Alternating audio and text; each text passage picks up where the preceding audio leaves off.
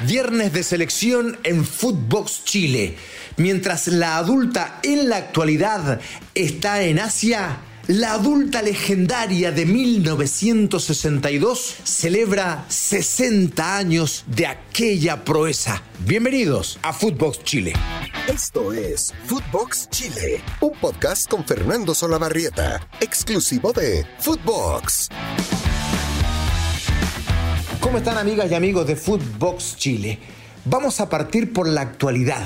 Vamos a hablar de la selección chilena adulta que en este instante ya está en Asia, iniciando el proceso de Eduardo Berizzo, ojalá con miras al próximo campeonato del mundo. Y cuando digo próximo puede ser Qatar o puede ser México, Estados Unidos y Canadá el 2026, ya sabemos por qué. A propósito, el 10 de junio, dice FIFA, se va a entregar la resolución del caso Byron Castillo y allí definitivamente se sabrá si Ecuador mantiene su clasificación al campeonato del mundo y si en una de esas Chile también puede acceder en un milagro de escritorio. Pero al margen de eso, Chile empieza a preparar esta selección en este nuevo proceso yendo a jugar un partido amistoso en Daejeon frente a Corea del Sur, eso será el 6 de junio, y después bajo el marco de la Copa Kirin va a enfrentar en Kobe a Túnez y después al ganador de Japón o Ghana el día 14 de junio. Y así se acaba esta gira. ¿Hay antecedentes de giras por Asia? Sí, bastante Empezaron no hace mucho dentro de lo que es el fútbol contemporáneo, digamos, ¿no? En la década del 90 del siglo pasado. Bueno, no parece mucho, son 30 años, digo yo, en el sentido en que Chile no era un habitual rival de equipos asiáticos. En 1994, 26 de marzo, juega en Riyadh frente a Arabia Saudita, gana Chile por 2 a 0. Y tres días después, dirigidos por Mirko Josic, empatan 2 a 2 también con Arabia Saudita. Chile volvió cuatro años después a Asia a jugar partidos y lo hizo en enero del año 1998. Un 28 de enero enfrentó a Hong Kong. Yo recuerdo, era un equipo de la Liga de Hong Kong, era prácticamente un equipo amateur y de forma increíble, ese equipo de la Liga de Hong Kong le ganó al cuadro de Nelson Acosta por tres goles a uno. Era realmente lapidario lo que había pasado ahí. Y después empató 1 a 1 con Irán en el marco de la Copa y terminó perdiendo por definición a penales. Ese antecedente es muy particular porque debe haber sido uno de los peores partidos de la selección. Jugaron con un equipo amateur este de Hong Kong.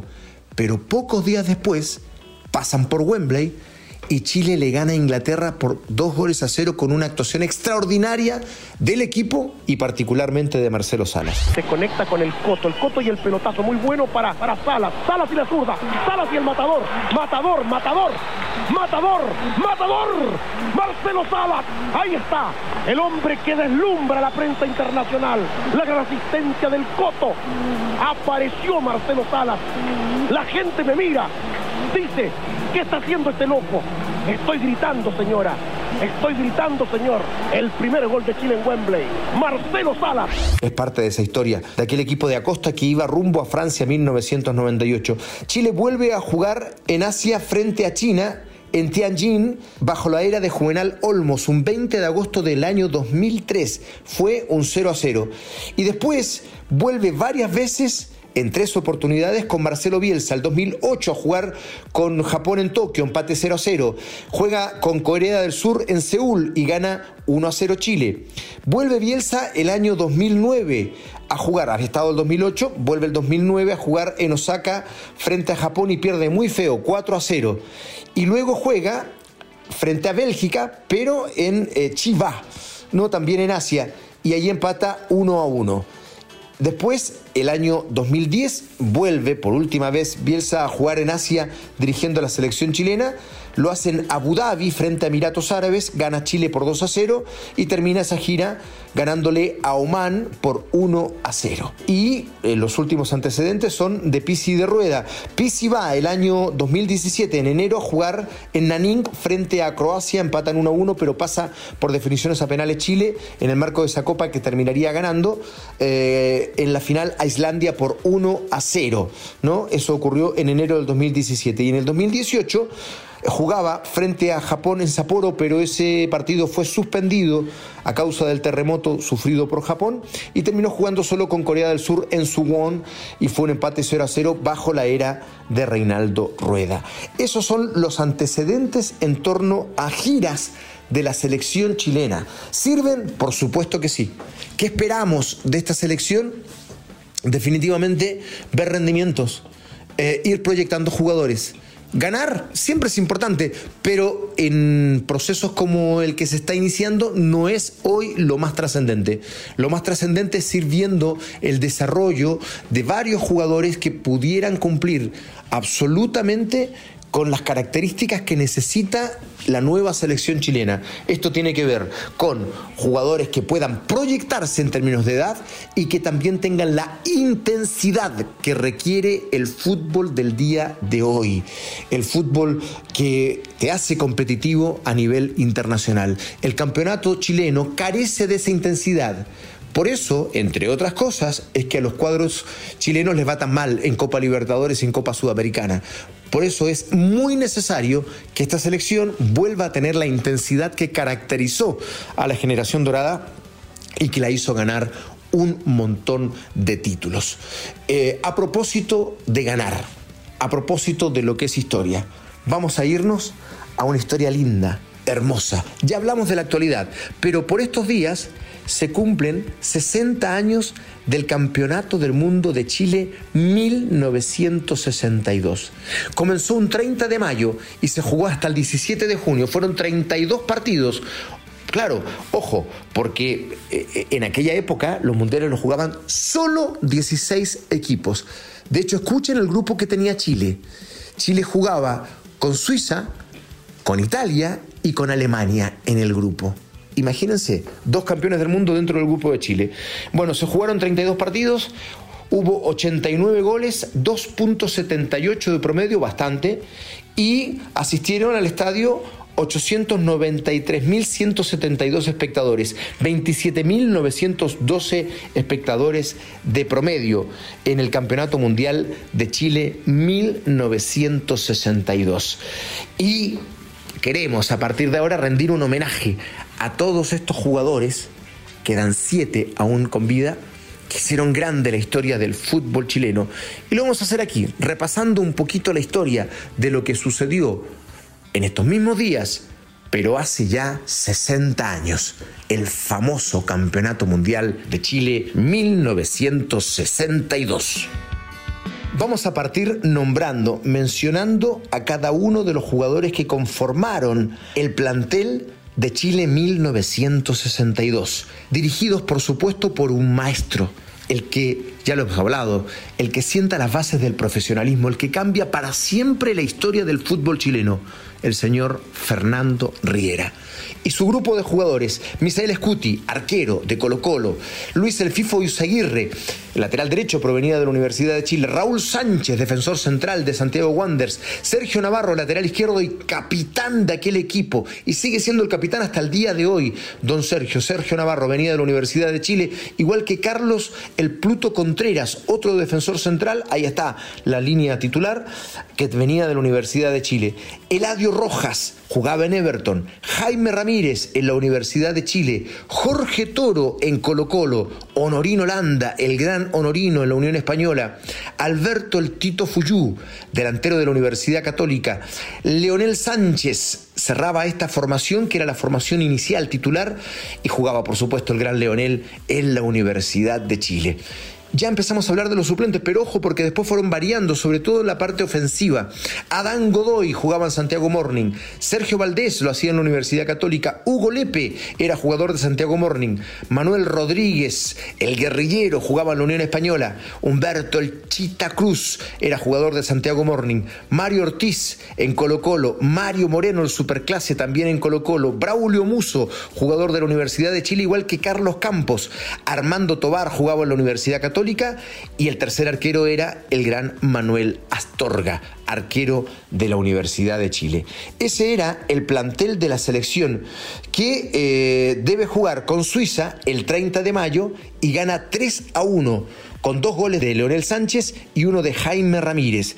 Luego, el 2 de junio, esto pasó recién, protagoniza la famosa Batalla de Santiago y le gana a Italia en un partido donde hubo más boxeo que fútbol, esa es la verdad, eh, con goles de Jaime Ramírez y Jorge Toro. Avanza Jorge Toro, tiene un claro, remata a distancia. ¡Gol! Chileno! ¡Gol chileno! El famoso puñetazo de Leonel a, Mario David, el italiano, con el juez asistente a un metro. Eh, y no lo expulsa, y después Leonel pega otro puñetazo, ojo, a Osvaldo el Bochamacho, ¿no? que era argentino nacionalizado italiano. Eh, de hecho, le fractura la nariz y tampoco lo expulsan. Es un partido, si ustedes tienen oportunidad de verlo, tal vez a través de YouTube, en fin, es un partido increíblemente violento y catalogado, hay que decirlo, hay que ser sincero, como el, uno de los peores partidos de la historia de los mundiales, básicamente por la violencia. Pero bueno, Chile termina ganando y clasifica con ese partido para jugar el último encuentro del grupo el día 6 de junio frente a Alemania Federal, perdiendo por 2 a 0. Eso obliga a Chile a salir de Santiago e ir el 10 de junio a jugar frente a la Unión Soviética y allí está el famoso gol de Leonel Sánchez, aquel donde Julio Martínez desgarra su garganta hablando de la justicia divina. El propio Leniel va a servir la falta. Suena el silbato, viene el disparo violentamente. ¡Gol! Un tiro libre impresionante de Leonel Sánchez y la pelota en la red. Justicia divina, amables oyentes. Era penal ese. Esa falta fue un metro adentro del área. Era penal. Sirvió Leonel Sánchez el tiro libre y clavó la pelota en la red. Un gol impresionante.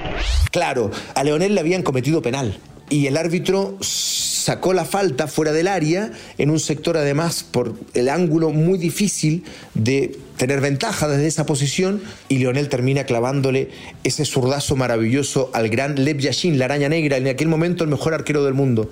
Bueno, y el otro fue de Ladio Rojas y gana Chile por 2 a 1 a la Unión Soviética. Después va a las semifinales del Campeonato del Mundo, la juega un 13 de junio frente a Brasil y Chile termina perdiendo ante el equipo que sería campeón. Ya sin Pelé, que se había lesionado en un partido en Viña del Mar, y gana Brasil por cuatro goles a dos. Los descuentos de Chile, Jorge Toro y Leonel Sánchez mediante lanzamiento penal. Y va a jugar el último partido del Mundial por el tercer puesto frente a Yugoslavia, que había caído frente a Checoslovaquia en su semifinal. Y en un partido dramático con Chile eh, teniendo en cancha tres jugadores lesionados, un equipo diezmado. Sobre el final viene ese derechazo de Ladio Rojas que termina dándole el tercer lugar a nuestro país acerca Rojas a la zona lateral, tira forma baja, ¡gol!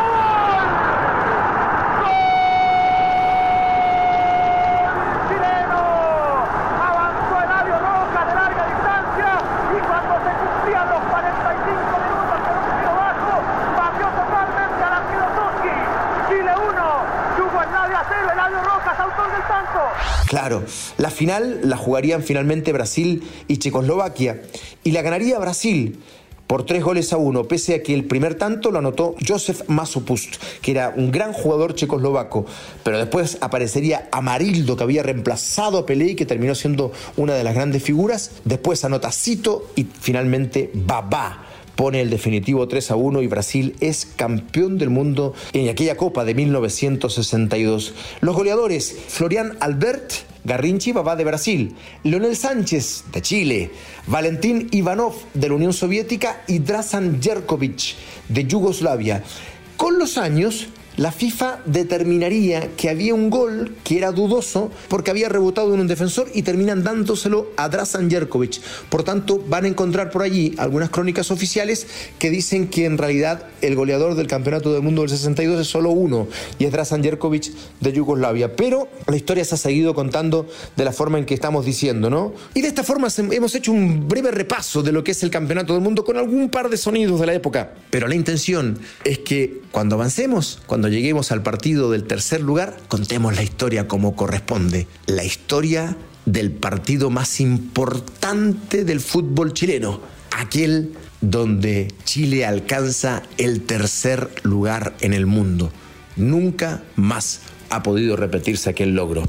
Por eso, nuestro homenaje, por supuesto, permanente a los muchachos del 62, a los que están y a aquellos que ya partieron. Contaremos su historia en detalle en algunos podcasts más. Abrazo grande para todos, que tengan un hermoso fin de semana. Esto fue Footbox Chile con Fernando Solabarrieta, podcast exclusivo de Footbox.